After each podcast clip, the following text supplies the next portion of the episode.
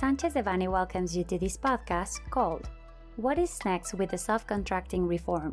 Labor Inspections and Social Security Fiscalization. We remind you that this material is only informative and cannot be considered legal advice. For more information, please contact our lawyers directly.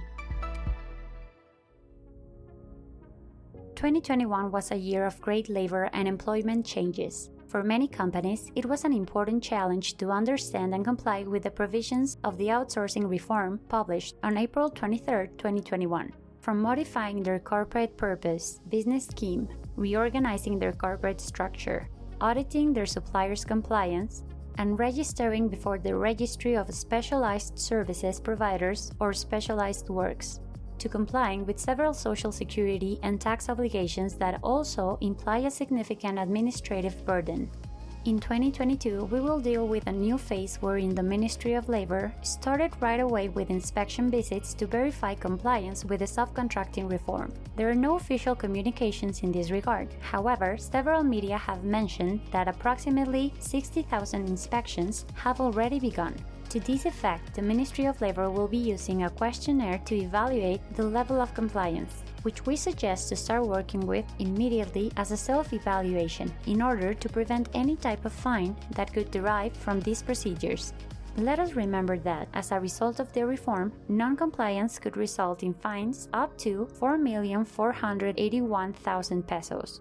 As if this were not enough, a questionnaire that the Mexican Social Security Institute is circulating to affiliated workers for the purpose of detecting discrepancies in the salaries reported before the institute has also been unofficially published.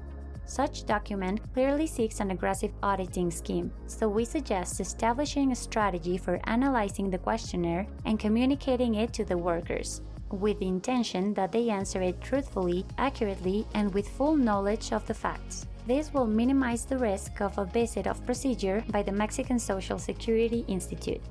Although the information has not been officially published, it is imminent that both authorities begin to operate this phase of verification by means of the referred questionnaires.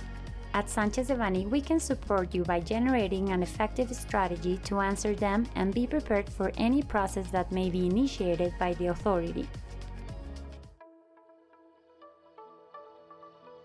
This content was prepared by Alfredo Kupfer Dominguez, Fermín Lecumberri Cano, Francisco Garcia Lerma, and Sebastián Rosales Ortega, members of the Labor, Social Security, and Immigration Practice Group.